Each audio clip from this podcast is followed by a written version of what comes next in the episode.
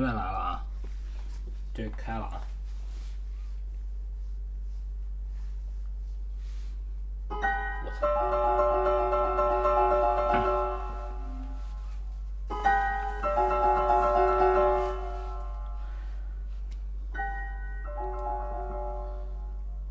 大家好，欢迎收听一番鬼话，我是 Mandy。大家好，我是芒果啊！你吓我一跳，你。怎么了？谁让你玩手机的？别腾会 儿。嗯，然后然后呢？然后这期是多少啊？呃，七十六。啊，咱们录七十六。对对对。啊，行，你你先吧。我先了，有啊，你先吧，你先。行，那我先讲一个咱们听友分享的啊。嗯，好，来。他就说呀，是咱们群的吗？应该是小群的吧，我也不不知道。他叫什么呀？没记。啊，好，来吧，来吧，来吧，没事。他就就说这位朋友说他弟弟在公交公司上班，说那个职公交公司的职工很多，其中有一个同事呢叫小梁，这个小梁是平时有一点木讷的人，就呆头呆脑也不爱说话，收了车就自己待着，等着这个账务员安排他下一班车。大家都觉得这小梁啊，就智商有点问题，也聊不到一块儿，欺负人家有点，也聊不到一块儿去，就都不怎么搭理他。然后有一个同事呢，就特别欠，就看小梁傻了吧唧的，就跟你说似的欺负人家，就经常让这个小梁帮他买烟、买饮料什么的，也不给钱。但这小梁特别单纯，他就觉得这整个车队就这一个人理我，就把他当成老大哥一样看待，就这么一直相处着。后来这小梁家里出了点事儿，那段时间呢，这个压力很大，导致开车老走神儿，结果就出了大事故了。当时这小梁就感觉走投无路，想不开，就上吊自杀了，最后也没救回来。这小梁死后啊，就经常戏弄他的那那老大哥，就总是梦见小梁，梦里这小梁老是絮絮叨叨，就和他说说什么话似的，但是也听不明白。一个月梦好几回，这老大哥就有点怵了，就跟其他同事就说起这件事儿，同事就给他支招说。可能这小梁啊还惦记着你呢，你给他烧点纸，没准就没事儿了。于是下班以后，这个老大哥就买了点纸，就找地方就晚上就给烧了。可是烧完以后回去，当天晚上又梦见小梁了。这小梁和他说：“说哥，你给我烧的这钱我花不出去啊。”就先前给他支招那同事就问他，就就说说你烧的是什么呀？他就说说，就是因为他们当地有一个习俗，就是给去世的这个纸人烧纸，要买一种黄色的草纸，然后呢，用就是咱们人间流通的这个真钱，在这个黄纸上印上这钱的这个轮廓，这样这个钱才表示就是说有购买能力，在阴间那边才能花。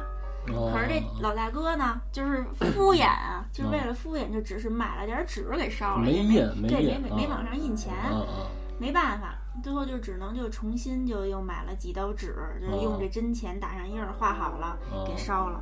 打那以后就再也没梦见过。这个故事我看了，然后我还跟分享故事这哥们儿，我也忘了他叫什么名字了，他就是咱们群的。然后我们俩聊了半天，他就他就说他们家那边就是有这种习俗，然后他就问我，不是他就问我，他说嘿，那你们家这边就是如果要是祭奠先人的话，比如说要牵扯到买这纸钱儿，你们是怎么着？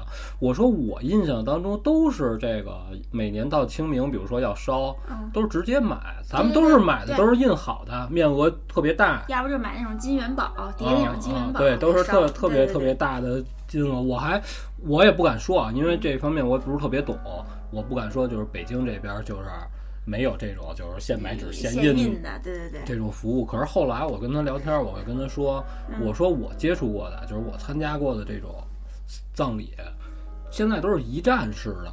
就直接到火葬场，你不管你需要什么东西，比如说花圈，或者说这种烧的这种纸钱儿什么乱七八糟，火葬场都是有售。然后你姐这屋买一块儿上那个火场，一块儿就烧了。对，那可是也不是就是说一烧就一劳永逸，他就是年节什么的也得烧啊。对，也还是自己买。对自己买，然后然后有的人是就是会叠那个金元宝，买那种纸自己叠。然后我印象当中都是我小的时候，我记得啊。不是我们家，是我们家别的街坊家老太太捡过这纸钱儿，就帮也可能自己剪，自己拿刀剪，知道知道啊，再买点纸，自己回家剪来。然后我还真不知道哪儿说是得先买纸，然后找一地儿印去，这我不知道。我这我也是头回听说，是吧？就是他们家那边的风俗。啊。反正我听完他这故事，我就感觉就是说，他之前这老大哥骗小梁那点钱，就都是以另一种形式就给就还回去了。哦，啊你啊，你要不这么说，我还真没往这儿想。是吧？啊，呃，有有可能，有可能啊。嗯，该你讲了。啊，这个破不了梗，就是我正式讲之前啊。嗯，我想，我想啊，我想聊啊，这声有点大，是吧？啊，好，我想说一个，就是说电视节目曾经破过梗的这个事儿特别有梗啊，行讲这个事儿比较逗啊。然后这件事儿呢，发生在湖北一个叫钟祥的。钟就是钟表的钟，祥就是祥瑞的祥。然后我一看这俩字儿的时候，我以为这地儿是根据赵老师来的。我操！钟祥是吧？然后他说这个地儿啊，有一个小村庄叫水墨坪村。哦，好像这个这个小村子啊特别猛。嗯。就是它属于是四面环山。哦。就是什么概念啊？嗯嗯。就是说你想进到这个与世隔绝的小村子，翻山？不是说翻山，你必须要经过一个山洞。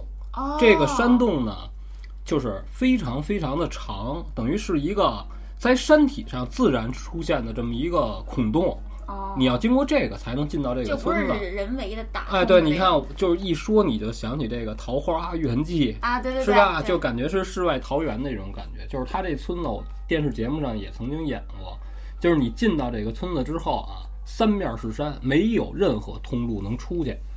只能从唯一的这个山洞进去，然后就是解放建国以以后呢，才开始在这个山洞里装了这种一串一串的烤串那种串灯，为了 对，它是倚着这个路来的，你知道吧？就是你追着这趟亮的这个串灯，你就能走到这个村子里。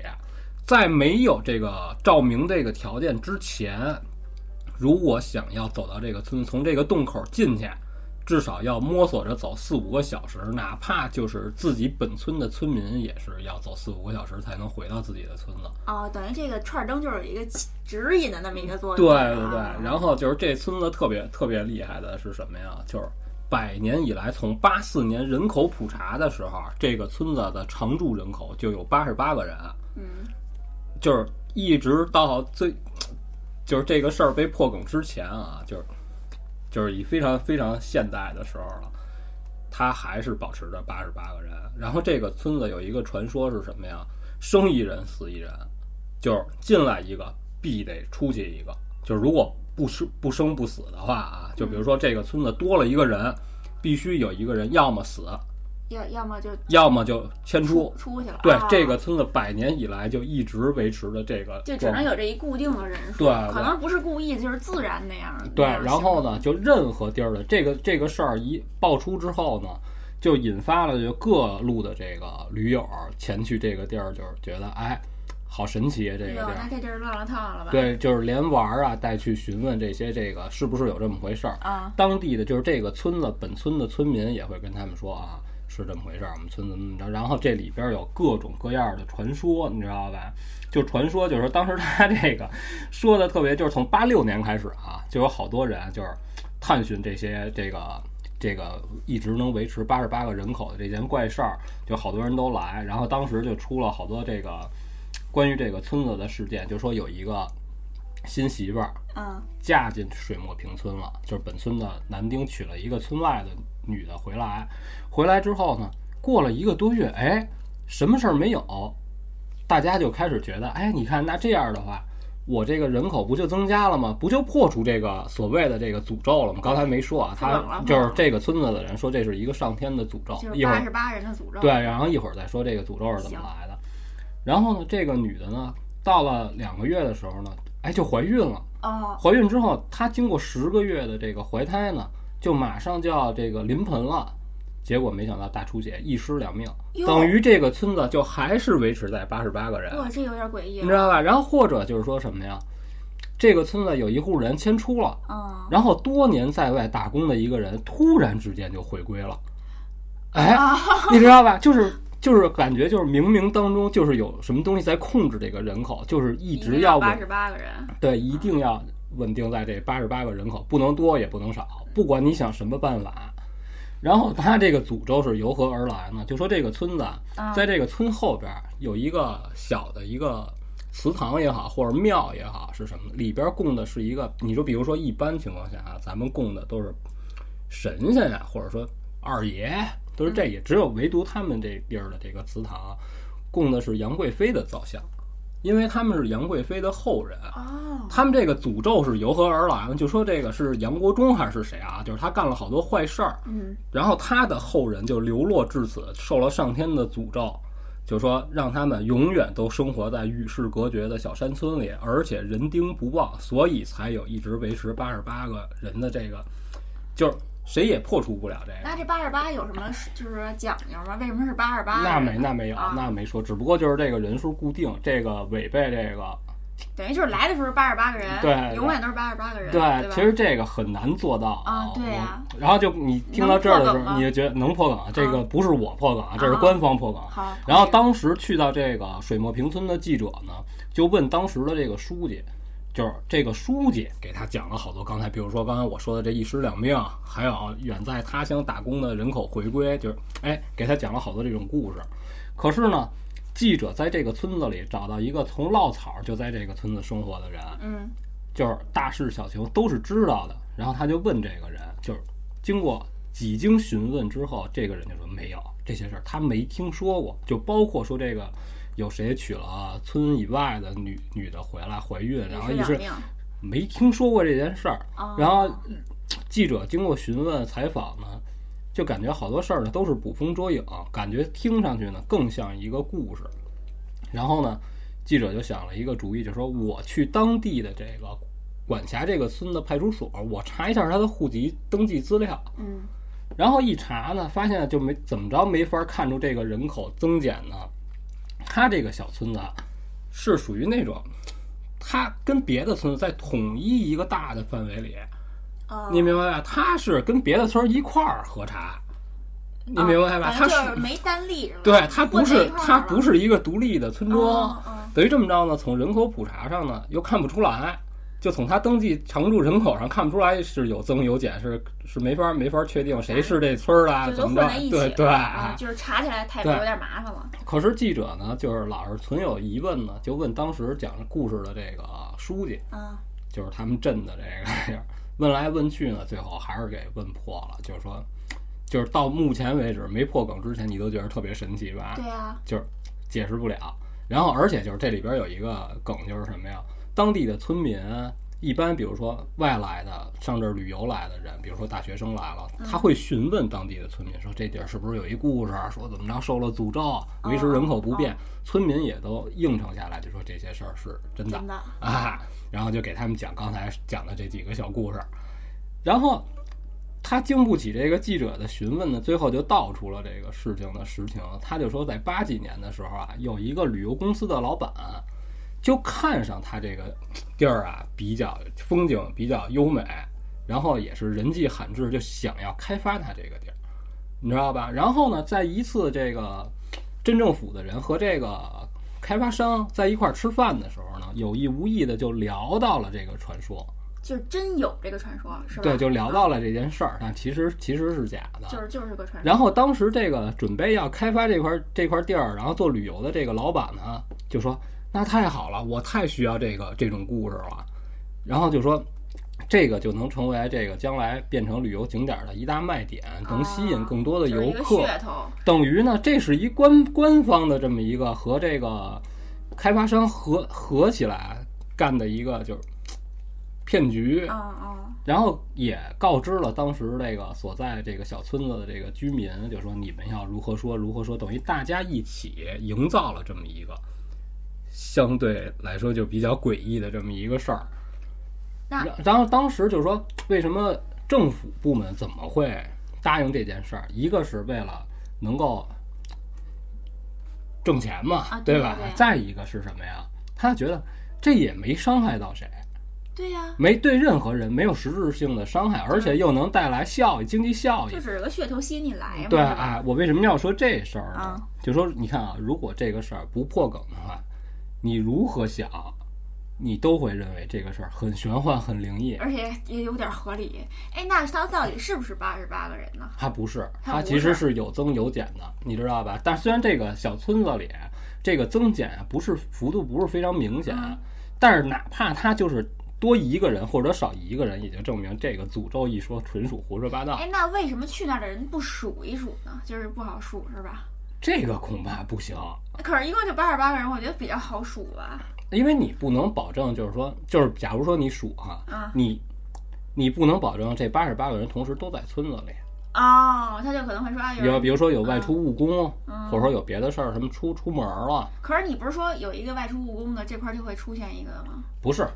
是他必须这个人要进入到这个村子里，要我要在这儿常住了，那这个时候人口就不能发生变化，就明白这意思了吧？不是说你出去马上啪就比人家，不是那概念。我操，别胡聊啊！然后这个事儿就是，我就想说什么呀？就是你看，一旦破梗之后，你觉得这事儿没什么的，你就你就有一感觉就是，嗯。我耽误了十分钟时间听你说这废话，没有，我觉得还挺有意思。不是，可是你不觉得就是这答案一揭晓之后，你觉得这是一正常无比的事儿吗？就也无伤，就没有什么太大的伤害，对吧？对吧？这我感觉这就是什么呀？人就是这样的，更愿意相信那些就是理解不了的、对解释不了的东西，好玩儿啊。对啊，就是猎奇嘛，是吧？你说一旦破梗，完了这村子这个开发项目算是算是去吗？那肯定就没人去了呗。啊，然后这事儿就分享完了，现在到你了，又又到我了。然后好，我觉得这挺逗的，可以分享一下。哎呀，下次别破梗了，我怎么觉得有点幻灭了？嗯，我我讲的是就是在豆瓣上的一个帖子，在这个帖子里呢，就是有不少人讲了，就是他们去普吉岛旅游遇到的一些灵异经历。其中就是就说这个普吉岛附近有一个岛叫椰子岛。这个岛上呢，只有一家酒店，有很多网友都反映说，这家酒店晚上会有奇怪的声音，说这个房间的水龙头呢会自动冲水，而且有一种声音听着像是老鼠，又像是鸟，再一听呢，又觉得有点像蛇，但是你找不到这个声音的这个来源在哪儿，就就在屋里，一会儿呢就是在床头，一会儿又觉得是在那边那床。然后又好像再一听在屋外，然后就给前台打电话说这个屋里有怪声儿。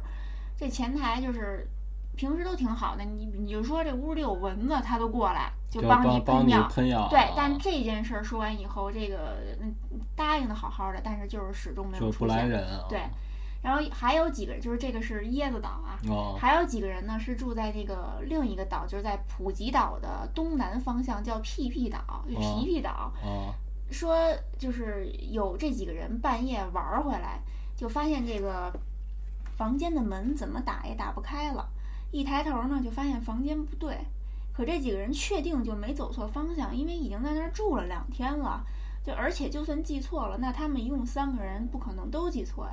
最后就只好就是，但怎么也找不着那个房间了啊，就只好就退回到这个酒店门口重新再找，终于就回到自己的房间了。然后几个人简单的收拾就睡下了，睡到一半，有一个人起来上厕所，就上完了就是洗手，就发现这个洗手台的镜子里有一个女的，晃了一下就没了。当时他睡的就迷迷糊糊的，过了几秒才反应过来，就吓得半死。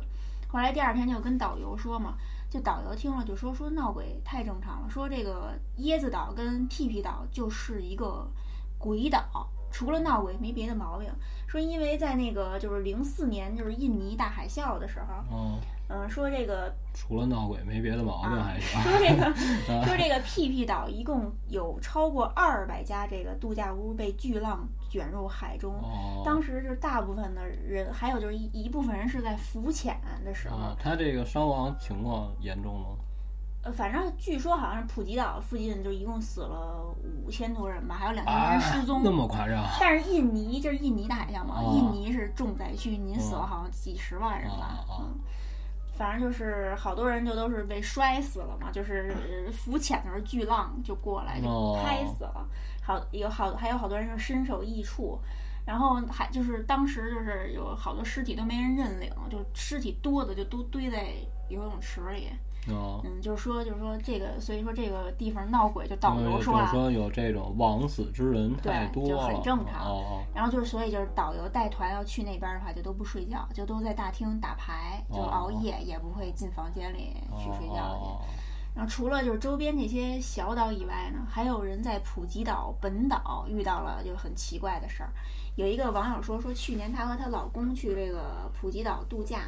白天在海边玩，穿着这个就泳衣泳裤，晚上回去呢，就发现肩膀上有两个巨大的手印儿。就是白天就是日照很强，整个背都晒黑了，只有这这两个手印儿是白白的，特别明显。然后他还比对了一下，发现比他的手要大很多，就很明显就是男人的手，就非常恐怖。就而且在普吉岛最后一晚就收拾行李嘛，就发现这护照不见了。然后她老公就说：“说我刚才在化妆台见过了。”然后他们就把这整个化妆台都清干净了，也没发现那护照。就说说那我就出去，我们就去餐馆就问问落哪儿了什么的，就问了个遍也没找着，也没就是最后没办法，就准备说第二天就去曼谷补补办护照吧。结果一回酒店就发现这个。护照就在这已经被清得很干净的化妆台上摆着呢，吓得他们当天晚上也没在房间待着，就在大厅也是就熬了一宿。还有一个网友就说说他们公司啊是去年年会的时候去组织去普吉岛，夜里有一位同事睡觉的时候就枕头边突然传来一个特别尖锐的一个女生女生说说你滚开，这是我的位置。之后就被吓醒了。这睁眼就一看，是有一个老太太领着一个小孩儿穿墙就出去了。嗯，后来就是快回国的时候，就他们四五个人就挤到这个撞鬼的这同事房间，就问他这事儿。这同事呢，就一边收拾行李一边给他们讲。就结果更奇怪的事儿发生了。他就往行李箱塞什么，过几秒呢，这东西就又出现在箱子外边。就比如说，你往里搁了一件衬衫，转身拿别的放进去，放进去再看外之前那个放进去那衬衫就在外边呢，就反复折腾了好几次。行李箱拉链都拉上了，就总能发现塞进去的东西就又跑到外边来了。就所有人当时就都看见了，就都惊了。后来转机的时候，就发这个这个同事就发现电子书落在之前上一个航班的那个飞机的座椅上了，大家就大家就猜是不是说泰国有一种什么神秘的力量，一定要让他留下一点东西才能放过他。哦，嗯，但是在就是电子书丢了以后，确实就没有什么怪事儿发生了。然后另外就有人质疑说说为什么泰国的鬼说的是中文呢？哦，对啊，我刚才也是说嘛，我就想问嘛，他说的怎么会是中文？对，然后我觉得他解释的还挺有意思，他就是说说听说鬼其实是一种电波，就它会影响你的脑电波，所以鬼的形象跟语言是根据你自己的脑电波来决定的。哦，不是能量守恒定律嘛，是吧？嗯，它不会消失，就是说这个鬼怪一说啊，应该也是一种能量，对对对，是吧？对，它不会凭空消失，它就是一种另一种形式就存在了，就不在这个肉体里，对吧？对。然后就是，反正是，但是就是说，不是所有人去过泰国都会遇到鬼，有的人去到就那种，就是呃，就是相传就是死了很多人那种海海滩，也是安然无恙，没遇到任何就是。可怕的事儿，但是我觉得这个就跟就说不是说是真假的问题，我觉得是跟个人的气场和当时的运势有关系。反正就是说，听到这种事儿吧，你也别太信，也别是太去作死，就是怀着敬畏的心去那种地方。就是你这些小故事就都聊完了，是吧？我觉得他，咱们先说刚才说在海滩上有这整天回来之后有这个两个白手印儿这个啊，我觉得他是一什么感觉？就是说他玩的时间。应该也不短，嗯，然后那就等于就是相当于有两只看不见的鬼手一直搭在他肩上，应该是吧？是吧？所以他才没有被晒黑嘛，才留下了两个清晰的没被晒晒过的手掌印儿。你的意思就是说，这个等于这个他一到海边，这个鬼就在他身上不是？我就想说，他凭什么就说？这个鬼是一定在海边上的时候才招上他。那是回酒店发现的，晚上回酒店的时候发现的，然后一直在海边玩儿，就其其他地方都晒黑了，只有那个地方是白的。那那那你说怎么？我不是，我觉得这让我特别不理解。那您就是说是从酒店带过去的？我这意思是说什么呀？就是这个东西怎么能做到又透明，然后又能又能抵挡紫外线？这个好厉害，你不觉得吗？啊，所以我觉得他这事儿有点扯淡啊。你他就是这是假的？哦，我觉得可能是他自己瞎聊是吧？啊，对啊。嗯，还有呢？还刚才还有一什么，就说这老太太这个，啊，就是等于等于他自带了一个，就是说根据你是哪儿的游客，然后他就自己能开谷歌翻译，是吧？不是，是自己脑电波就是形成的呀，对。哦，等于等于你是说后边这个也是他看见的，也是一幻象，是吧？不是，就是呃，就是鬼是存，就是遇到了，遇到了，然后但是可能鬼说的是粤泰泰语或者什么的，我也不知道啊。他不是说了吗？鬼就是以一种脑电波的形式跟你交流，不是用语言跟你交流，哦明白吧？明白了，明白了。就说是一种。可能那种语言不是等于就是说不是说用耳朵真实听到的声音。对对对，但是就是说你反映到反映出来呢，因为你脑电波就把它那个声音就转换成你自己的语言了。对对对，他可能只是听到一个尖锐的那么一个声音，但是不一定是语言。哦，那他这个解释还挺还挺逗的啊。嗯，我感觉应该是这样。对，你这就都说完了，都说完了。我觉得就是不能说，因为有这些分享的这些捕风捉影的事儿啊，然后普吉岛我还不去了。对呀，我刚才不是说了吗？就是也有人去了，安然无恙，是吧？就是你不会不用太信，但是你到那边你也别作死，就是比如说在人家什么佛前，就是说我就不信你什么这些啊，是是这种别别干别干这种，到哪儿都要怀着一个。你看上期咱们聊，就是人那东北那在在泰国当导游那老哥人不就说吗？闹啊，当然闹了，对啊，闹吧，那怎么办？就他说的这些事儿我都信，我我觉得没有人。就是说，刻意编成一个我不是说啊，我不是说人家就非得是杜撰啊，但是我觉得挺挺好玩的。他说的这个是吧？而且我就感觉去泰国那么多人都遇到了，就是就是说不是说都遇到了，就是说大部分人都有说有不好的感觉。我觉得怎么着应该也是真的吧。而且好多人啊，就是说你你认定一个事儿的真伪啊，就是一般咱们都是什么呀？比如说啊。一上新闻联播，嗯，咱们其实就认定这事儿是真的了，对吧？啊，对。其实其实也也不一定。我觉得有时候也不就是你比如说建岛，嗯，咱们之前不老聊天，就是也拍过恐怖片那个地儿，是吧？就说那个地儿上那个地儿之前也是死过好多人，就有多少的游客去那儿玩儿？军舰岛是军舰岛，对，就有多少人去那儿玩儿，都说在那儿遇到过特别恐怖的事儿，然后回来之后就。这依然还是非常受欢迎，就大家还是玩着命的。就感觉有些地方就是你越闹鬼吧，他越去，就反正就跟你刚才讲的那个什么村儿似的，他就是变成一个噱头了。他也不是说我不信，他也不是说我不尊敬这东西，我就是要看看。而且所有人也也有抱着一种心态，就是哎，他遇见那我不一定就遇见，不是所有人都能遇见鬼，那我就去，而且它就是旅游胜地，除了不是说了吗？除了闹鬼，别的地方都很美，就所以你要是想去，不去呢？我是觉得就是说什么呀？慢慢的，就一说这个地儿哪儿经常出现非常诡异、非常恐怖的事儿，就变成了一个旅游这个活动当中的一个附属品。对。就恨不得就说这地儿要是不闹，我还不去呢，有没有这感觉？就是一个灵异 圣地，是吧？啊，然后你这这就到我了啊，就是我跟你说一个比较比较奇怪的事儿啊，就是人家给我分享这事儿的时候，人家就问我，就说说你相不相信？就说这个动物能附在人的身上？我说我肯定是没法相信。我就说你你就说你发生什么事儿了？因为你看啊，咱们在说他这事儿之前，那天群里还聊了一下这哈尔滨猫脸老太太这。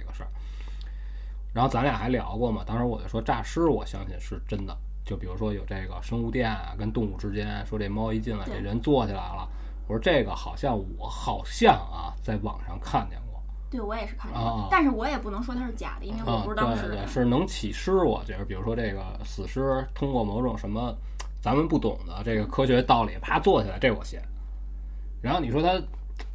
变异了，这个我感觉这个有点有点胡说，而且这个猫脸老太太这个事儿被传的，就是说后来就是因为攻击力非常强悍，然后出动了军队才给消灭。我说这个有点太扯淡了，这 这真让我没没法信啊！变成一生化就是我老觉得就是你聊一个什么都市传说没关系，就是你你你想把它说的更更丰满没没问题，对，但是你不能说这军方也也。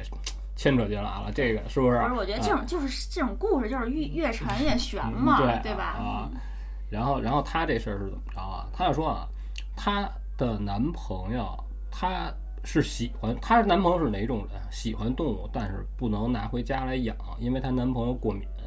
你明白吧？也就是说，她男朋友不能接触任何宠物，只能远观。哎，但是她是非常喜欢她男朋友，经常就是什么呀？看看视频，看看小猫小狗的。嗯。然后有一天，她就发现她男朋友啊，就一反常态。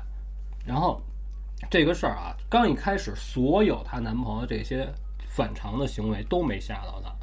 唯一吓到她就是她到后来的时候，她发现她男朋友的眼睛已经变成是猫眼了。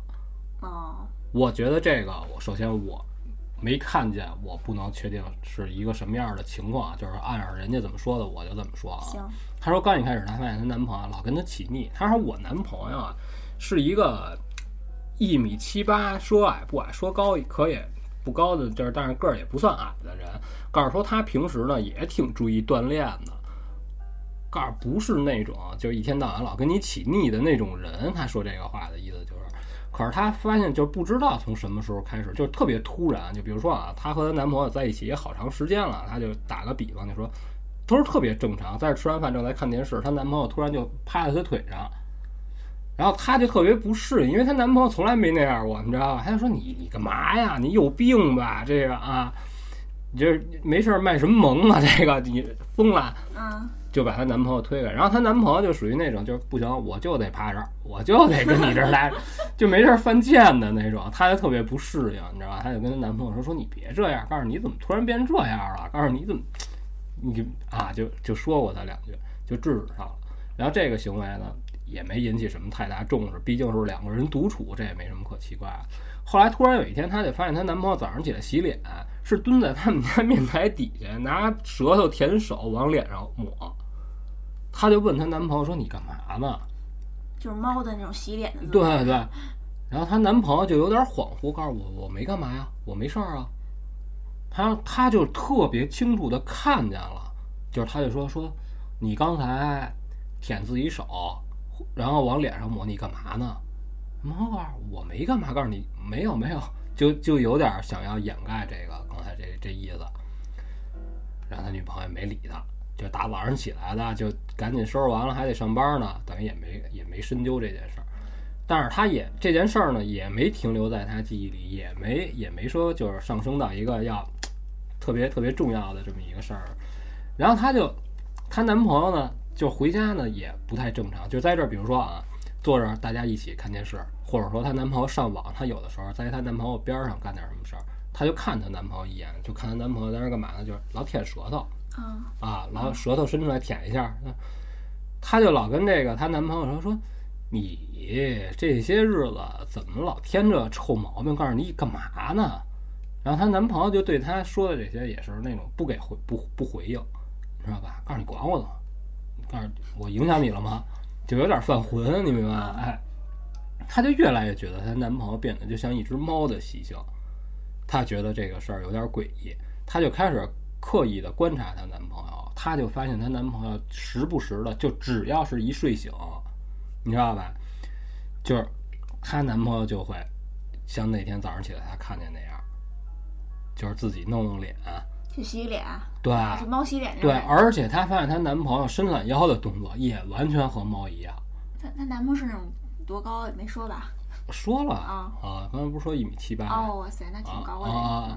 也是像猫伸懒腰似似的，就是，哎，她就越看她男朋友越像一只猫，然后她就到后来就发展到一什么程度，就是她男朋友已经不吃常规人类吃的食物了，她男朋友就是不吃自己平时喜欢吃的东西了，你知道吧？比如烤串儿啊，那是辣的，他不吃啊，对，猫不能吃辣。对，然后她就开始吃一些就是比较简单的东西，没有什么味儿的东西，比如说这个，她男朋友吃菜，她就说。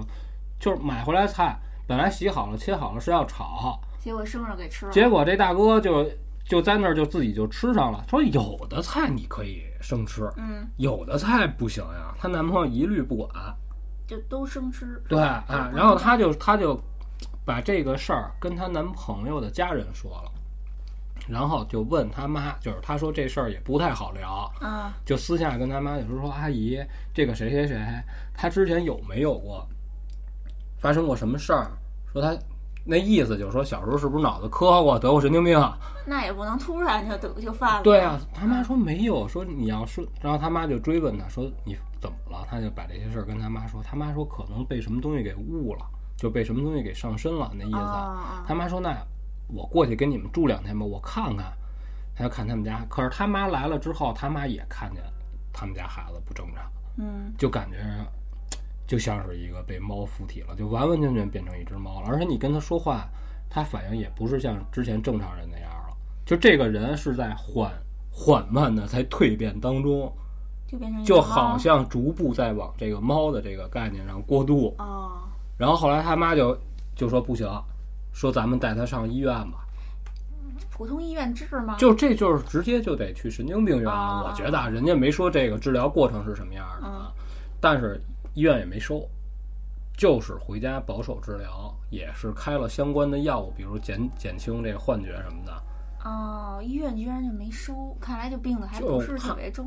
对，然后就因为因为医院对你这个人也对你这个病人啊，尤其是精神类的啊。他肯定对你有一个前期的这么一个分析检测，就是看是不是有什么危害。对，看对，看看你大概其。假如说你精神有问题的话，是你是偏哪种，是吧？比如说你有暴力倾向，怎么着？他应该前期会有这方面的工作。等于，但是就是医院他没说为什么医院没没收他，就回家保守治疗，就天天见天是没事儿吃药。但是她男朋友就没什么好转，后来就分手，就闹分手。然后他妈就跟他说说，你看啊，说我们家孩子出现这种问题。我也不能说，就是说不让你分，说告诉你看看能不能，就是说现在他正需要人，说帮帮忙呀。然后最后他跟他妈达成一协议，就说什么呀？我帮您忙，说您这岁数大了，您有什么不方便的，需要用我的时候您说。但是我不能还跟他保留一个男女关系，看而且对他就说，而且这个人不能再在我这儿了，等于就是他妈接走了。后来再发生什么事儿，他基本上也就慢慢的也就不知道了。我觉得这，但是这件事儿，他说啊，然后我跟他聊，我说那你男朋友之前干过什么呀？因为咱们不是也聊过吗？没事拿气儿枪、拿水弹打打猫玩的那。我说他干过，他说没有，他说因为他本身自己是喜欢动物的。哦。然后他这件事儿呢，他还和他别的朋友说过，就是她男朋友发生的这些事儿。然后他朋友就说怀疑是被某种东西给催眠了。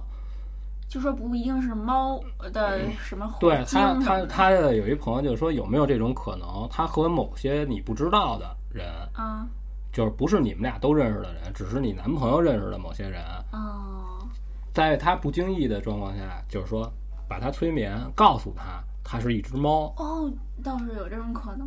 可是我觉得催眠这种事儿啊，嗯，就我了解的催眠啊，首先催眠不是百分之百都能成功，就即便是你是。特别顶级的催眠大师，你也不能保保证你催眠每一个人都是可以成功的，这是第一。再一个就是催眠这种事儿啊，你的意识是清醒的，明白吗？说是这个行为，这个这一套方式是叫催眠，但是一般催眠，我认为啊，它是保留了一部分意识的，不然的话，你怎么可以和催眠你的人交流呢？对吧？就不是完全就睡着了。对你比如说啊，假如咱们就看电影看看见过啊。把一个人催眠之后，你一般都是为了要窃听、窃取到一些信息。对，那你就会提问。如果他不能听清楚你提问的东西的话，他怎么能回答你呢？对，就是说叫催眠，不是说真正让你睡着了，睡得跟死猪一样叫不醒，对对，是吧？等于是不是就是一种洗脑的感觉？对，我感觉她要是这么说的话，要是能把她男朋友催眠之后，让她变成一只猫，而且能一直维持这个催眠的状态，这个有点厉害。对呀，那那那应该就说，如果真是催眠的话，那你说就是是不是只有就帮他催眠的那人才能唤醒他，让他回归正常？我就说，如果是催眠的，我觉得有可能。嗯，我觉得这个也许就是什么呀？可能就是说，催眠的这个人，也许他不是一专业的人，你明白？也许就像咱们，哎，咱玩一笔仙。有没有这可能？也许他只会这个催眠成功，但是唤不醒。对，不是不是说他唤不醒，也许他就是在网上在哪儿查到了一个催催眠别人的这么一个方式，是玩一下。对，哎，没想到成功了。啊，那那你那意思就是说就是催眠，不是说什么猫妖啊、什么附身那种？我那我不知道啊，我就是说，我就顺着这催眠的这儿说啊，我自己瞎想。但是我觉得，就后来我问他，我说那他就是说。变猫的这过程当中，你跟他能交？他说能交流。告诉说，而且我男朋友还去上班。哇，就是还是人类的语言交流。对对，而且他就说他瞳孔已经有变化了。哇塞！他说你要是仔细看猫的瞳孔和人的瞳孔差差别还是非常大，太大了，对吧？它是中间是有一竖道的，我记得是。那也是根据光的变化啊。她说她男朋友，我说那你男朋友晚上眼睛亮吗？她说他就睡了，所以我就闭上眼。对对对对。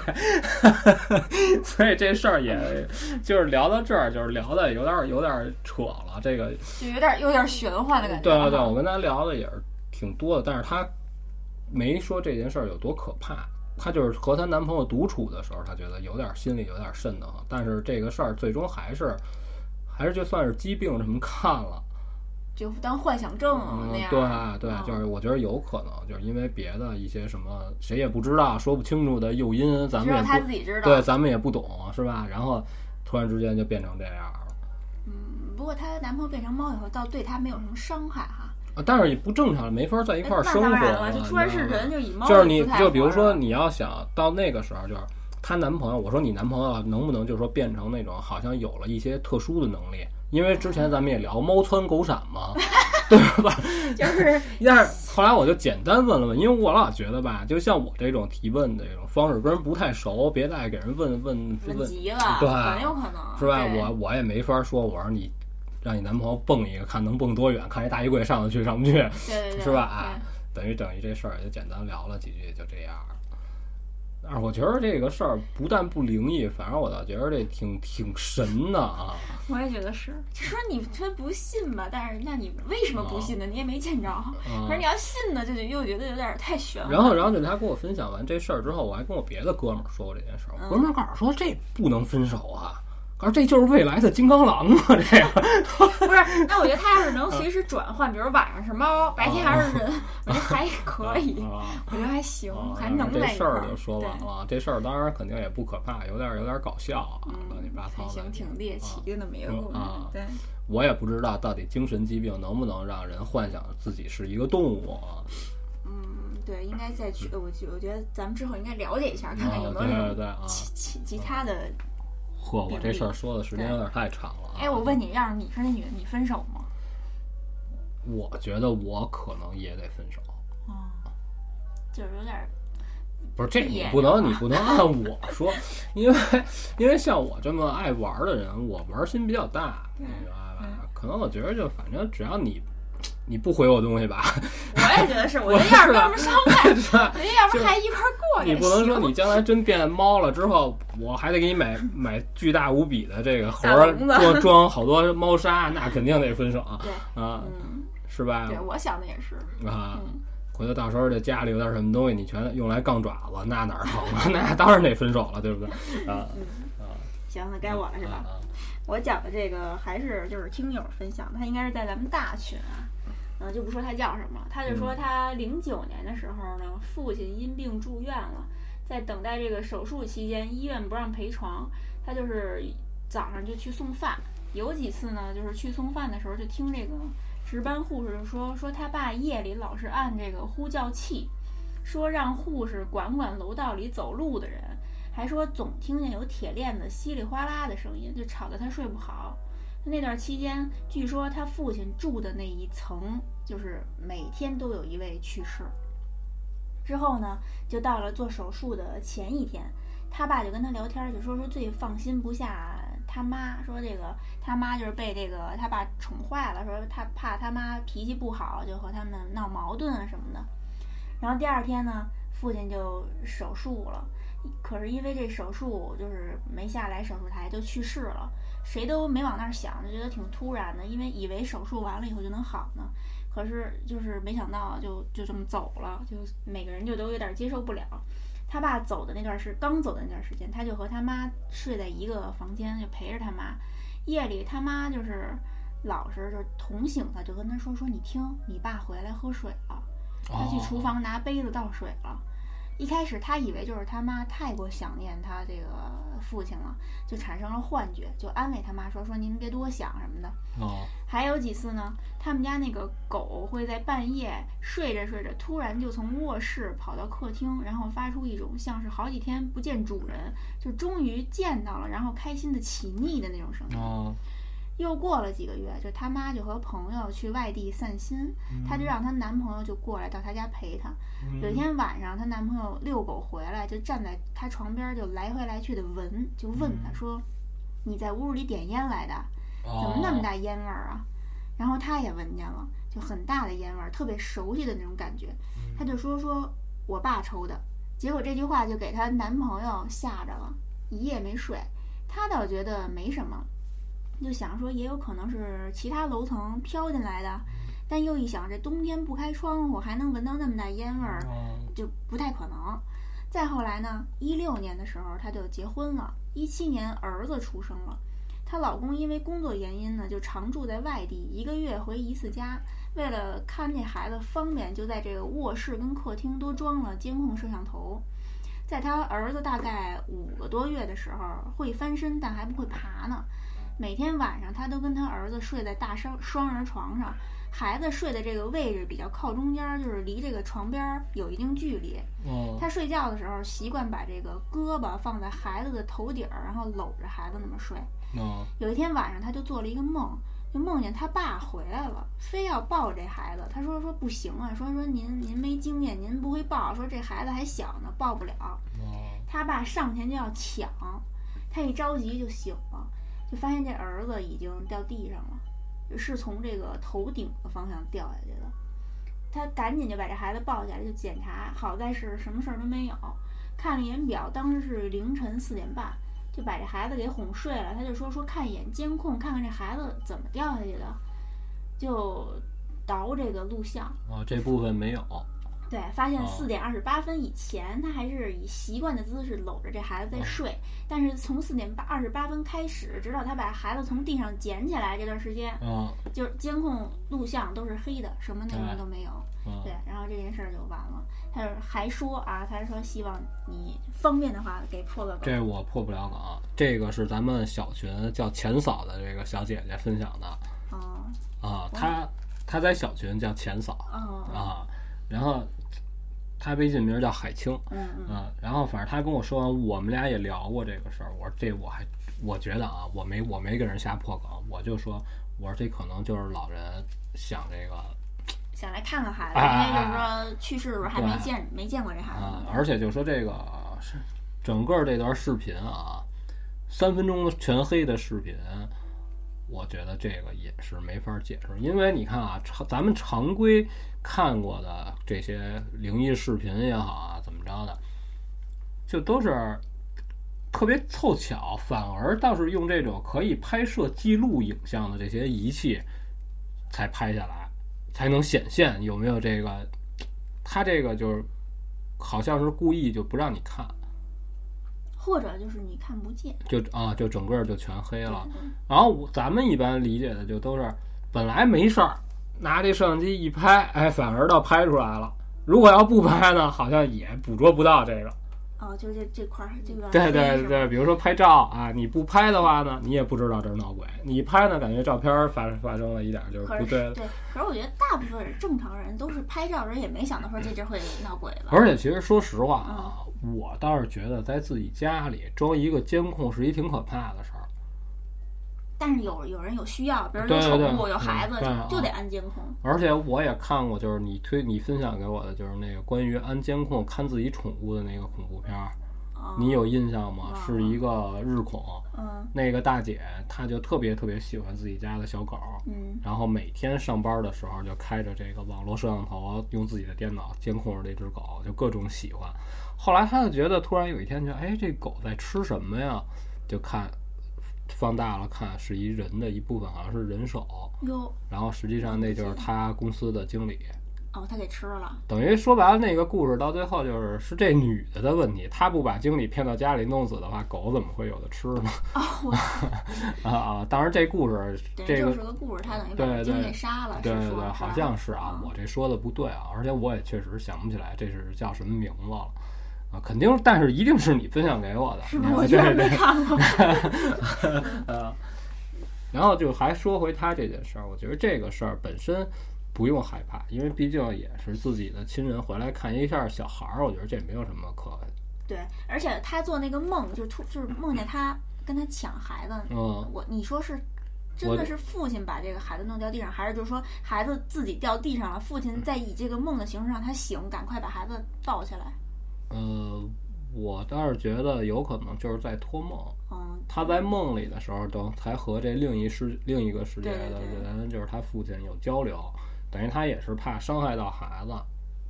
然后，就说您您别抱，一个是您岁数比较大，再一个您又不会抱，是这意思。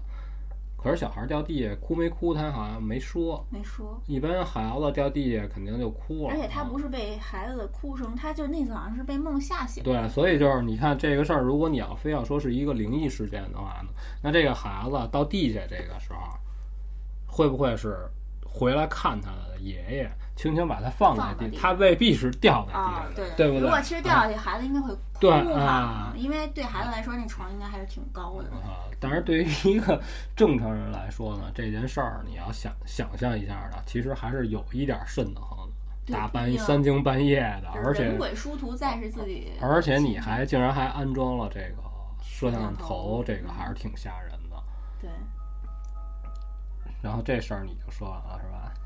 对，该你了。啊，好，然后我看一眼啊，然后我下边这事儿啊，就是稍微有一点长，因为他这事儿怎么说啊，就是这是两件事合在一起的，但是都发生在同一个写字楼。这姐们儿就说什么呀？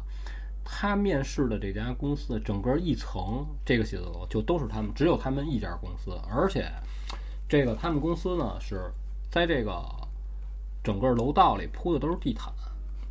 也就是说，平时呢，这个你走路是没有什么声音的，而且他公司人也不算少，但是他就说也是经常加班。然后他有一天呢，就是需要写一个东西，他需要晚一点走，所以他也在这儿赶他这个工作。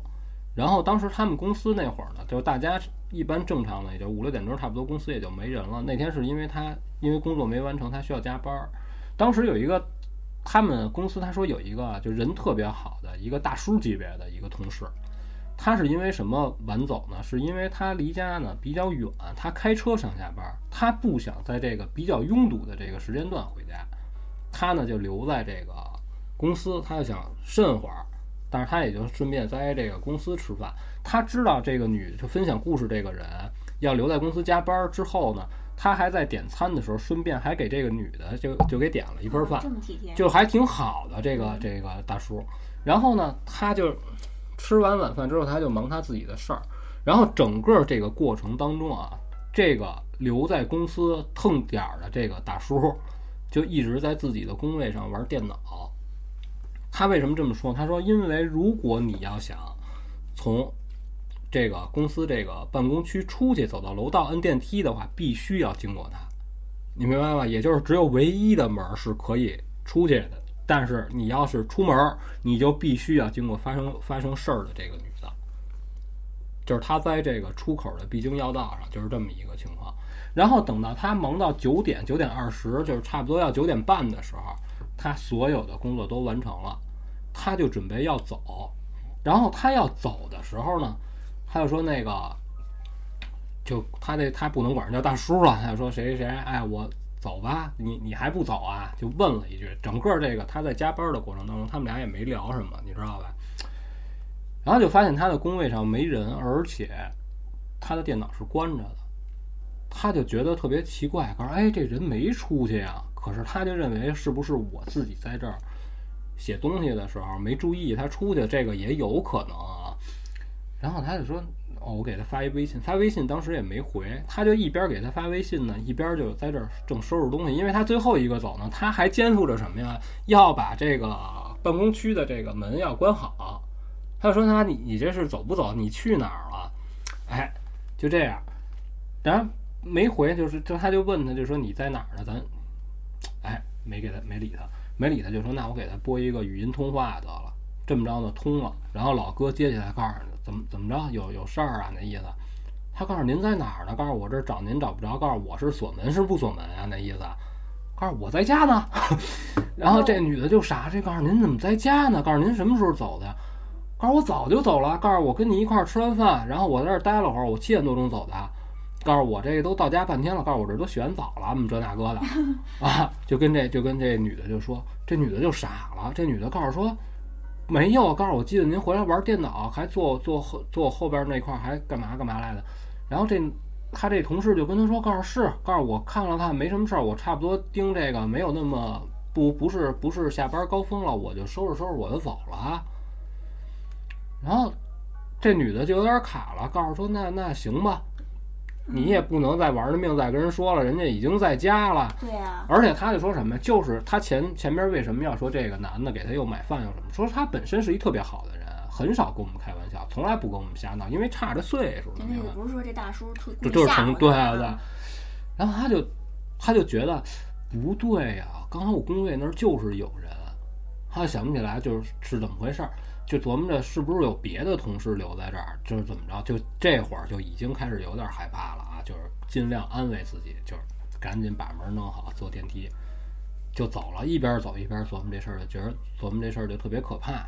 他说：“那当时在我后边这人是谁啊？”他他跟我说啊，他能明确的知道这个办公区里是有两个人，你明白吧？他就说他只能是安慰自己的时候，告诉自己啊，人家。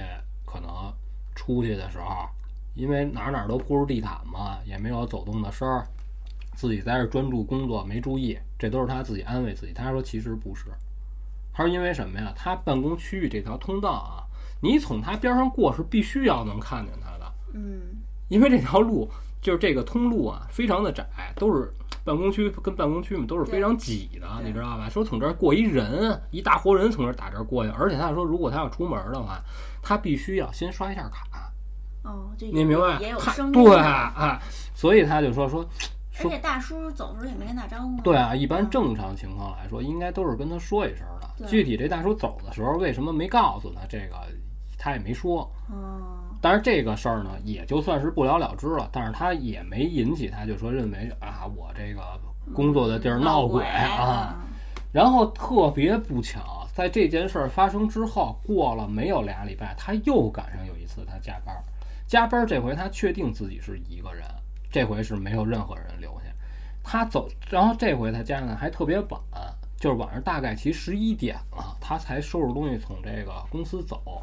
他说就差不多马上就要十一点了，他就他们因为他们公司在三层，他要下去他肯定是得坐电梯呀，他就在这个电梯间摁电梯，整个这个过程当中啊，我刚才不是跟你说了吗？整个这一层只有他们一家公司，没有任何外来的人，你明白？没有外边的人，他在这等电梯的过程当中呢，没有任何一个人经过这个整个这个楼里是没有人的，而且那个时候十一点那个时候，他们整个。这个办公楼里的楼道里的这个大灯实际上是关了的，只留了一两个照明的灯，也就是说灯光比较昏暗，你明白吧？然后他就是说，在电梯门打开这一瞬间，他脑后勺有一个声音跟他刚走啊。一下就惊了。当时他正拿着手机在这儿正刷手机呢，这手机都差点没扔了，就是那种真的是吓了一跳，告诉浑身鸡皮疙瘩立马就起来了。那有人吗？有人一回头是保安，但是这个保安可怕在哪儿？贴了一个面膜。怎么有点好笑？就贴着面，当时就喊出来。当时他就他告诉说，我看见这个画面之后啊，就疯了一样就跑回办公区了。哦。就因为因为方便嘛，因为他这个电子门槛是在脖子上挂着的嘛，赶紧就跑回去，跑回去进屋，然后就在这个屋里，就是先找灯，找灯有照明了之后，他说他基本上就是蹲在离门最远的那个工位，那个下都没敢坐在那儿，就在那儿大概其。守候了得有一分钟，发现没有任何声音的时候啊，然后才开始拿自己手机给男朋友打电话，说你赶紧来公司接我。哦然后她男朋友到公司接她这段时间啊，她就一直在这等着，她也没听见有人弄门，有怎么着，什么事儿都没有。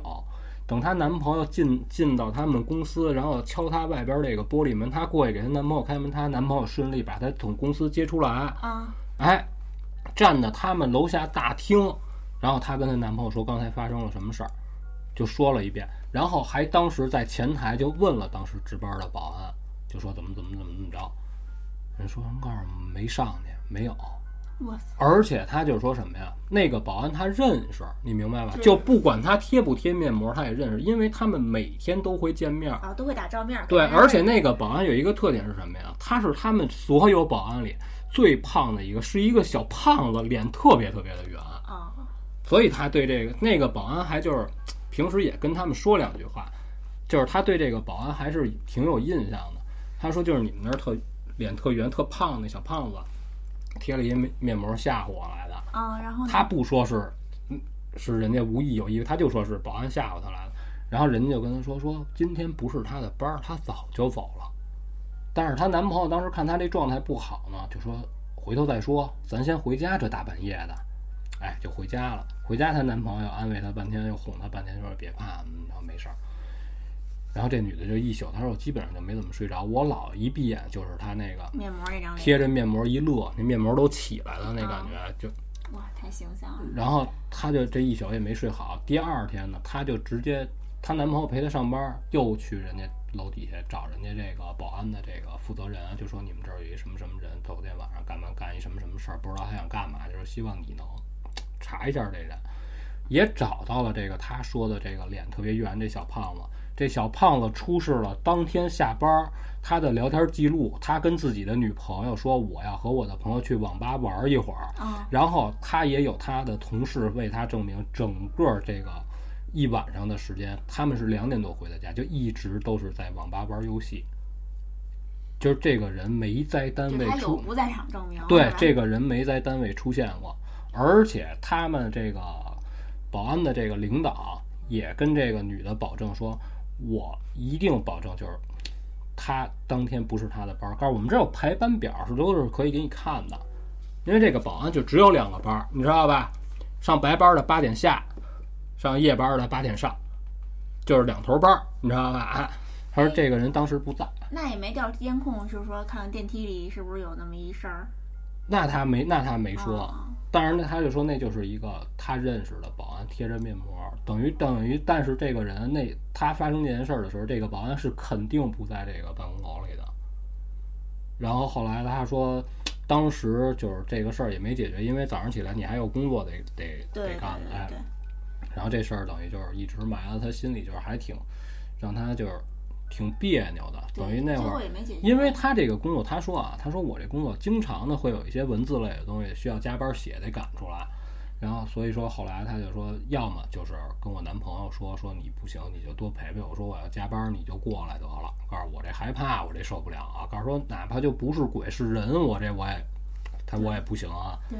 后来她男朋友说，那你这个你上班，我不上班啊？我没事儿的时候我能陪你那。后来说不行，就就调换一下工作吧。等于后来他说还是换了工作，就因为他在这地儿待着，就和心里有阴影是吧？对，而且他跟他别的同事说，他别的同事好像就是那意思，就是说你胡说的，就不信对对，所以他在这个单位呢，也是好像被同事就看成好像是自己好像是精神有问题，对对。后来后来还是走了。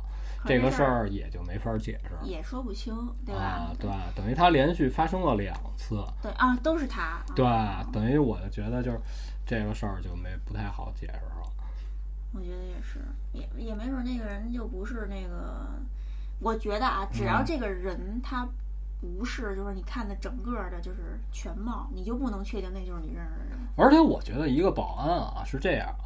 如果你是正常巡巡视楼层的话，那你为什么要 贴个面膜在一个你工作的地儿？你不觉得这个很奇怪？啊而且他弄了一个面膜，我觉得没准就是为了迷惑他，哎，就是就是让他觉得这个是那个我认识那保安。没有，我觉得啊，你看啊，我是这么想的啊，我就问他，我说你凭什么能确定那不不是一个就是他脸就是那样？你凭什么认为那是面膜呢？然后当时他跟我说说你。你别说了，告诉这大晚上的我害怕。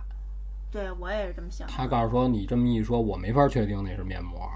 就说就说就算是面膜，那我觉得他盖的那张脸一定不是他认识那个保安。啊，但是他他说说说你这么一说的话，我还真没法确定。我看见他贴在脸上的那个是面膜，也许就是什么都没贴，就是那样，就是一个白脸。对。哇塞，更吓人！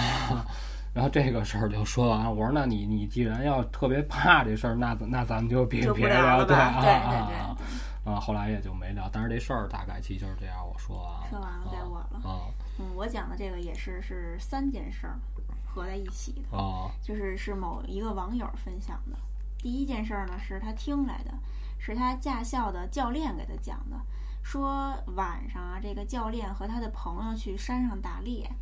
碰到一个穿 打猎啊，好家伙！碰到一个穿红褂子的一个男孩儿，半夜三更呢，就在这个教练面前就，呃，十米左右的地方吧，就跑，就跑了两三个来回儿，就三个来回儿就不见了。哦，他们当时就觉得是看见不干净的东西了，就也不打猎了，就下山了。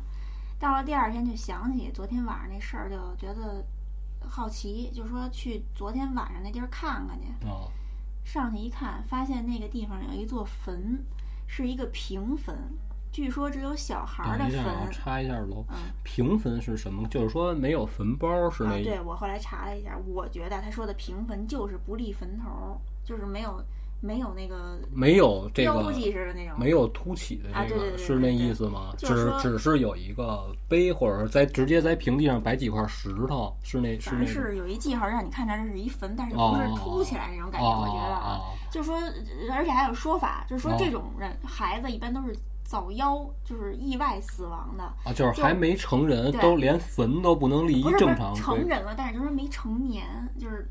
小孩儿可能就是啊，我就是那意思，就是还还都没长大成人呢，就是所以这种小孩儿，就是这种夭折的孩子，就不能立一个常规的这种坟包，是那概念啊？对对对，就是而且也不能跟其他的，比如大人的祖坟哦，对对对，这个知道，这个我知道啊，这个好像怕是继续投胎回来转世，对这个下一代不好，就得单那么不能进祖坟，对对对对对，就是而且还据说是这种孩子一般都要埋到山上去。那这个这个不懂了，说为什么要埋在山上，可就不懂。反正不不能进祖坟，就是隔离以外就有忌讳那种感觉的，具体我也不知道。然后呢，第二件事儿呢，也是他听说的，是有一次他奶奶参加一个夕阳红旅游团，就把他也给带上了。然后这个路上啊，就不知道莫名其妙就过来一老太太，他那会儿才十二岁，这老太太就过来就跟他聊天儿。就说说他们村里有一老大爷过世了，摆了一灵棚就在路边儿。晚上这老太太八点多钟抱着这孙女儿经过灵棚的时候，发现里头一个人都没有。哦。就拿手电，就是就是拿的那手电突然就不亮了，就怎么按这个开关都没用。结果走过灵棚，这手电就亮了。就不知道为什么这老太太过来会跟他说这么一件 一件事儿。哦，但是这件事本身也是灵异事件，就是没有任何来由，对，就是说过来给你分享一下，就是对我就给你讲一件事儿，而且还不是跟他奶奶聊，是跟他聊。十二岁，对，哦，嗯，然后这是第二件事儿，第三件事儿呢 是他自己遇到的，就说他们家呀，就是以前买过一个二手房，然后他妈呢找人看了看风水，说这房啊适合男孩住，不适合女孩住，但是他们家就还是住下来了。说有一天晚上，他在房间玩手机，刚好就是十二点的时候，就听见这个外头这个门响了，是有人敲门的声儿，敲了三次，就敲的声音就是很诡异，每敲一次停两秒再敲，他以为是敲错了，或者是隔壁响，可是他又一想，不对，我们家是顶楼，他们家那顶楼只有他们一户。哦。可是如果真有人敲门，一般他们家这狗都会叫啊，但这次却没叫。他就出去看这狗，发现这狗也不对劲儿，就发出一种呜咽的声音，就感觉好像有点害怕，就是对，而且是想叫叫不出来那种。这有声儿在嗓子里横着，在那哼哼。对对对。然后紧接着他就听见客厅有一种就是布鞋擦地的声音，还有那个发就拨那个糖纸的声音。哦。接着就是又听到一声叹息。然后就轻微的那么叹一口气，他吓得就跑回屋里，出了一身汗，不知怎么就睡着了。第二天呢，天一亮，他就打开屋门，瞬间闻到一股就是烧的那种香的那种味儿，并且在地上发现有很多奇怪的脚印儿。可是这门锁的是好好的。后来就他妈呢就找了一个，呃不是什么，就跟那个房主打听，就说说那个呃，才知道房主有一个女儿得病去世了。哦，嗯，然后回来这对，他住的呢就是他女孩那个那女孩那房间。哦，然后他又又结合之前说风水师说这个适合男孩住，不适合女孩住，就是说想以这个。男性的这个阳刚之气来克制他这女性的这个阴柔啊，可能是。然后再后来，反正就是搬家了。感觉这看风水的聊的是一武功的道理。你解释的是武功 道理，对。可是，一般都是以柔克刚啊。呃，我觉得这个这个也太那什么了，竟然可以看到脚印儿啊。嗯，可是那后来有后续吗？他这地儿不能住了。搬家了啊，对，就不说是对，那肯定是不能住了，那不能就是父母还在住，孩子就走了。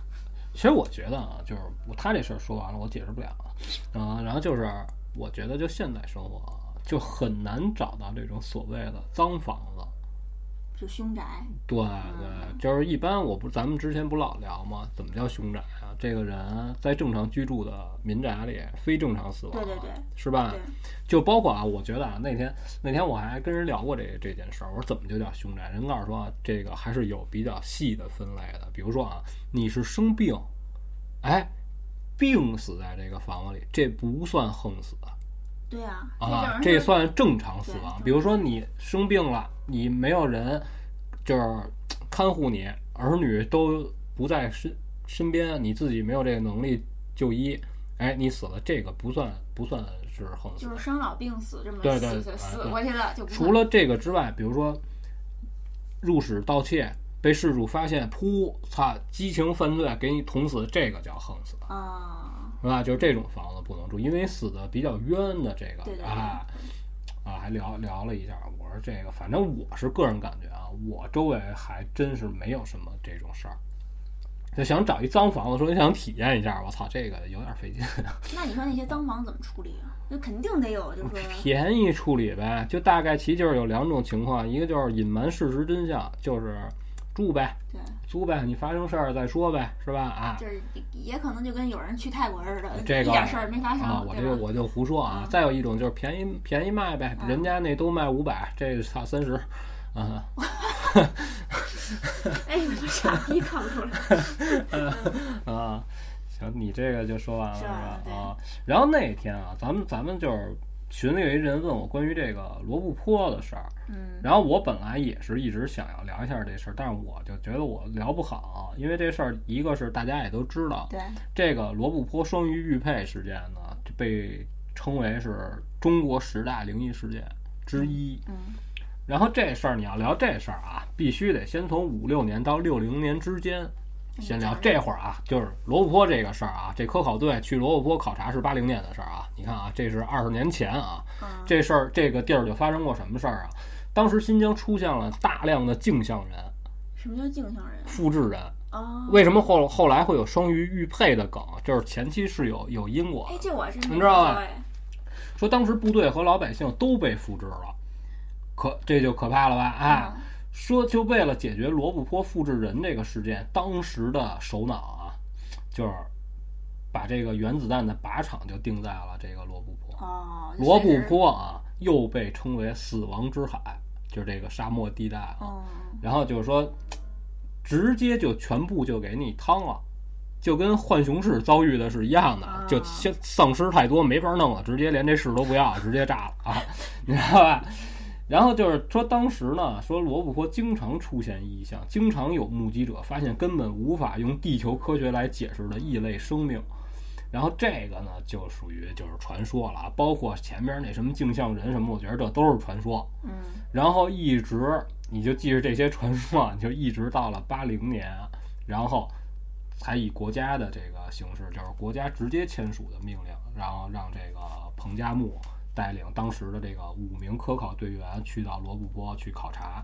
他考察是什么呢？就是在这个之前啊，这个彭加木是学这个生物化学的，你知道吧？他来到这个罗布泊呢，也是要研究细菌。等于不是是地质学家？对，就是说，对，他是地矿学家，知道吧？他除了是生物学家方生物方面的这个大腿之外呢，他在这个八零年以前，在没有国家授予他这个任务之前，他就多次考察过罗布泊。对，这我是。你知道他是干嘛呀？他是在为他他是地矿专家嘛？他在寻找能源。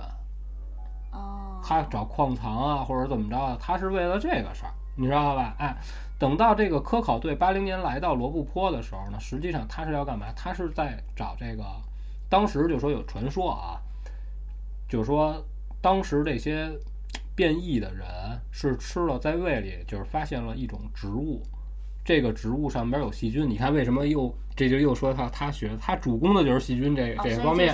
对对，这就是他为什么要由彭加木担任这个科考队的队长，这是他的起因。就是也是有原因的。对啊，等于他来到罗布泊的时候呢，就是说大家就都知道，中间就咱们就不聊了啊，大家都知道他是怎么怎么消失的。当时就是说，他没在没有水源的情况下，他非得要自己去找水。然后他当时留下最后的七个字就是说：“我去东边找水井。”这是他最后留下的纸条，上边就是这样写的。然后呢，在当天晚上他没有归队，当时他的队员。就打照明弹，希望就是出走寻找水源的队长看见照明弹跟着这个方位呢，能找回来。嗯，结果呢，当天晚上他也是没回来。没回来之后呢，第二天就有极其大的沙暴啊，就沙尘暴就来了。这个基本上就是没有什么生还的可能了，就一定是回不来了。然后等于就是过了好几天之后。才开始找好，然后就后来就是发动了四次，就是以千人为单位的大规模的搜捕彭加木的这个行动。然后这个事儿有什么特别诡异的啊？首先就是彭加木作为科考队的队长，他订立的第一条规矩就是不许擅自离队、单独行动。但是他自己擅自离队。对，然后，然后就是说他去找水这个行为啊，被人就是说说成是什么呀？这是一个暗号。这个我觉得胡说。哎，可是当时我记得我看的时候是已经有这个军方给就是要送这个供给来。不是，你看我就是要说的就是这个，你知道吧？他就是说什么呀？他为什么不愿意就是说动用军方势力给他投放这个水源？他为什么呢？我我上网搜了好多，其实有一个让我特别信服的说法是什么？这不是我说的啊，人家就分析这件事说什么呀？在那个年代，人。的这个集体意识非常的强。如果彭加木动用自己手中的权力调动军方给他投送这个水的话啊，那么一投放一斤水的这个成本在几十块钱左右。那个时候就是说他是要干嘛呀？给国家节省能能源。我相信，我相信他就我那得直升机，那得烧着油来。我看那帖子是军方已经要来了，没没有。他军方是不知道你井儿缺水的。彭加木如果不不向不向军方求助的话，军方不会自己吃饱撑的来的。等于就是他没求助。对对，他是跟他的队员说：“咱们自己找。”我理解就是这个最能让我信服，就是咱们不要给国家添麻烦。你明白吧？这是我觉得这个说法就是比较让我能接受。而且这个彭加木 说他为什么就是离队之后有一个不正常的是什么呀？他把当时的在龙罗布泊龙 在罗布泊科考的这个工作笔记带在身上，他带走了。你如果要是单纯去找水的话，带着这个笔记是不正常的。那倒是，因为那个年代你有了任何新的科学发现，应该是第一时间上报。如果你你知道你发你的这些发现，或者说你发现了什么物种，应该都是写在笔记里的。你带着它干嘛？你不是去找水吗？那他有没有可能想的是，我找水过程中，我要再发现什么，我再记在这笔记本上，有可能吗？我觉得应该不会吧。但是，但是我告诉你，就是他说这个找水是一个暗号的这个说法也也不对，就是因为当时在他之前也经常有人就是在这个去罗布泊罗布泊考察的人试图打过井。哦。他是他是有他是有依据的，说我自己去东边去找水，他是知道之前这儿发生过什么事儿，有谁来过，他想去找到之前他们打的这个。如果这个井是打成功了呢，我那我不就找到水了吗？可是后来又有人说啊，这是我看的，人说不对，人说在那个沙漠地区，即便是你打井打成功了，你打出来的这个水，其中含盐量也是非常高的，是不能直接饮用的。你最对你最多最多也就是浇在身上降降温。哦，哎，等于就是这个这个事儿呢，等于就是比较迷。然后他这个就列举了，就是说彭加木失踪之后啊，就引发社会关注了嘛。然后到最后呢，就一共说了大概其有八九种可能，就是第一种可能就是被传的最多的啊，这可信度最低的就是被外星人带走了。嗯。然后这个就不聊了，这有点扯淡。在那个年代呢，就是八十年八十年代中叶啊，就是咱们已经就是气功热了。在这之前呢，就是科幻热，你知道吧？你看咱们小时候正好赶上就是这些东西比较玄幻的，就是外星人呀什么这些东西。对对。就那会儿大热，然后就你什么霹雳贝贝是吧？外星人来长城，把你这个能力收回去是吧？就正好赶上那个年代，所以这个就有点有点扯淡，这就有点胡说八道。然后又说呢。有一种有一种说法，说是被双鱼玉佩复制后，政府为封锁消息而宣布其失踪，就等于把复制的跟本身的劲儿都给带走了。对对，这个也是有点扯淡，你知道吧？然后说被直升机接到苏联，这就我感觉就更不可能了。然后有人说，在然后当时发生这件事儿的时候，有一个香港媒体就报道了一下，就说在这个洛杉矶。某餐厅发现了彭加木在这儿用餐，还放 还放出了一张照片儿，你知道吗？这个有点搞 笑啊！因为我觉得香港媒体就比大陆媒体就更他妈不靠谱，你知道吧？就是他们就更他妈胡来，你也不知道他是什么报纸啊。然后就是说，还有一种说法，就是也是被传的比较广的，就是说被另外五个科考队员给害了。我觉得这个有点胡说。那为什么要害呢？就说在这个研究方向上发生了分歧啊，你知道吧？就或者说就是在争夺一个什么东西的成果，哎，就合谋把彭加木害了。那个年代人应该我觉得不会，这种这种可能性极小，我觉得。我觉得应该也是。是吧？就啊，然后还有的就是说不幸陷入沼泽被吞没。这个我倒是觉得有可能，按当时的地质环境来说啊，就是沙尘暴一来，这个沙子流动起来就把你掩埋了。如果是要是有流沙的话，你肯定这个找不到是正常的。我觉得这种猜测也能找，也能说明为什么后来找不到他尸首，是吧？对，但是后来呢，在搜救过程当中啊，又找到了一具干尸，从衣着上看就是当时立队的彭加木本人。但是，可是呢？身上没有发现他带走的工作笔记，也就是说，如果这个他随身物品合不上茬儿的话呢，你又没法就认定这个人一定就是彭加木。不是，那那可是可是在这个沙漠地带呢，他的衣服啊和他的尸体都是保存非常完好的，因为人一旦在沙漠，你要是倒下的话，比如说你晕倒，你就会迅速脱水，也就是说你就成人干了，你不会再往。腐烂了，变了，等于这还是保留下来。当然这个到底是不是彭加木，我也不知道啊。但是在这个尸体上就发现了一块上海上海产的手表，这就是当时彭加木戴的。而且彭加木本身是上海人。哦。也就是说，为什么假如说这个干尸就是彭加木本人的话，那工作笔记又被谁拿走了？我操，那那也不能，那也不能就判断说没有笔记本就不是彭加木。我觉得这就又有点。而且呢，彭加木在离队的时候啊，彭加木是身患癌症的。哦，这个也也就是说，他找不着水啊，他也未必能活着回来。就说身体本身状态就不太好。对，所以就是他离队去找水这件事儿啊，感觉也是有点扑朔迷离。当然，就是我刚才说的这个，他是为了给国家省钱，只是其中一种说法，就是尽量能解释的合理啊。我我比较能认同这个，但是你说有没有别的可能，我也不敢胡说。啊，然后还有这个双鱼玉佩啊，就是这双鱼玉佩实际上是什么呀？它是为什么叫双鱼玉佩？是因为当时是拿鱼做的试验，它用就这个玉佩本身啊，启动之后复制出来了一条复制鱼。然后当时科学家呢，就给这个其中这条本鱼 打了毒药，啊，这个这条鱼马上就就死了。那条复制鱼呢？复制鱼在七小时之后呢也死了。可是，在复制出鱼的时候呢，这个鱼被复制出来的时候的状态呢，在水里和之前这个本鱼呢。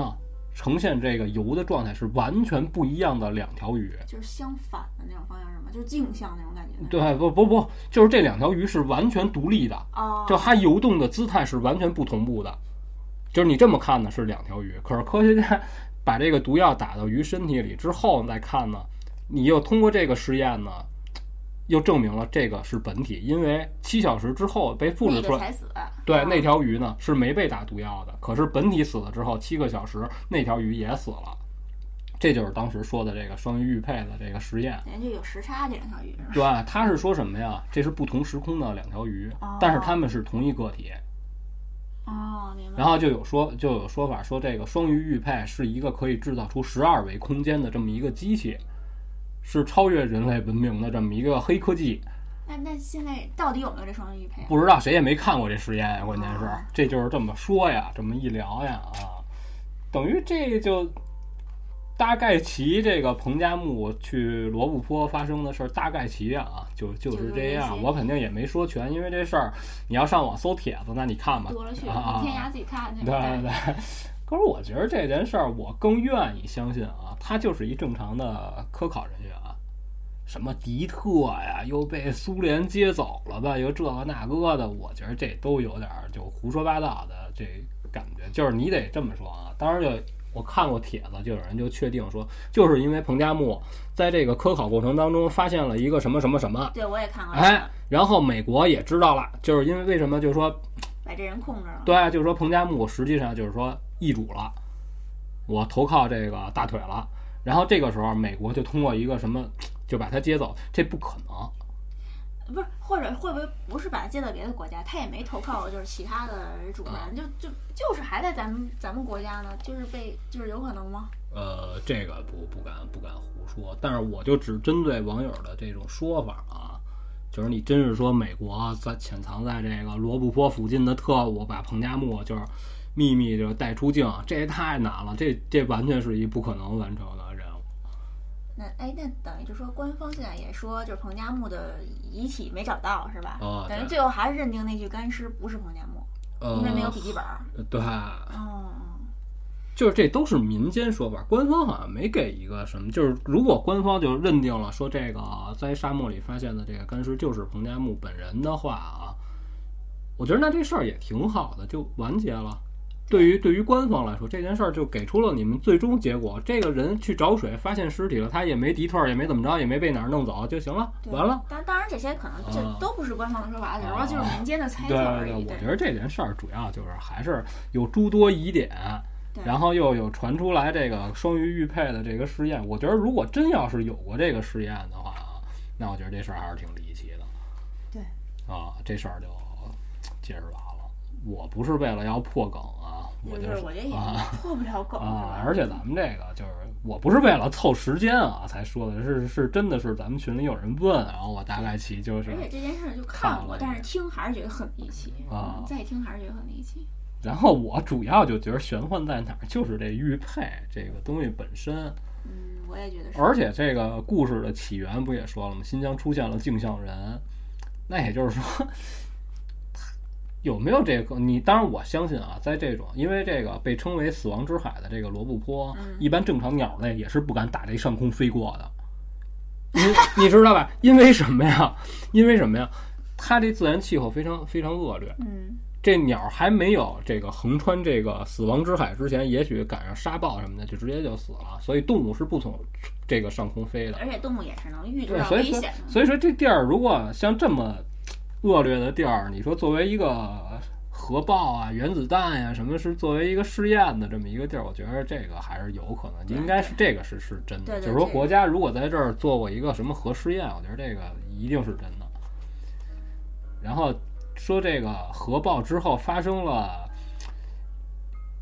异变的这个不被人类认知的生物，这个。就不知道了，我操！不过好像我听，我就听看网上说，有好多驴友都自发去寻找彭加木，是吧？有，好像当时有过一个是诗人还是作画家呀，过去的后来不是也死了？对，也死了，被发现遗体啊！对对对啊！啊，你说有没有可能后来发现的是他？不过当时也是有点奇怪，是什么啊？唯一的疑点就是为什么军方要出动那么多人？他组织了四次大搜救。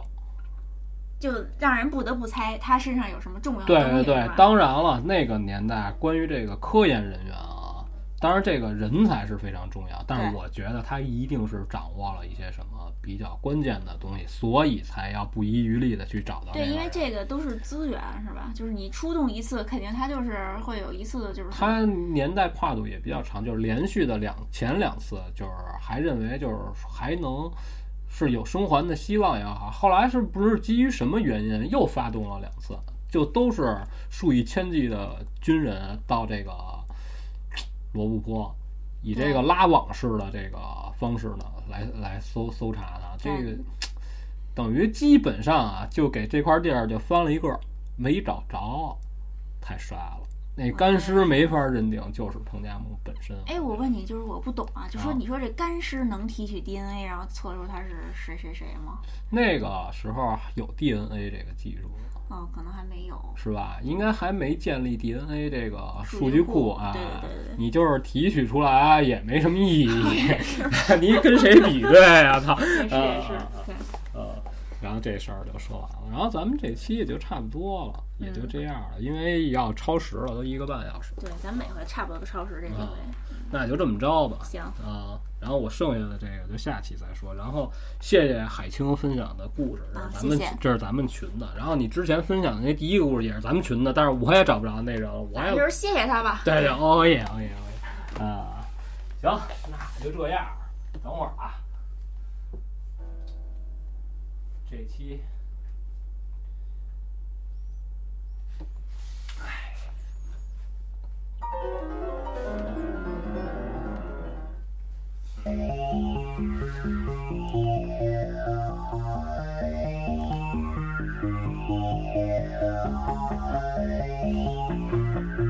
跳舞，跳舞，跳舞，快 快！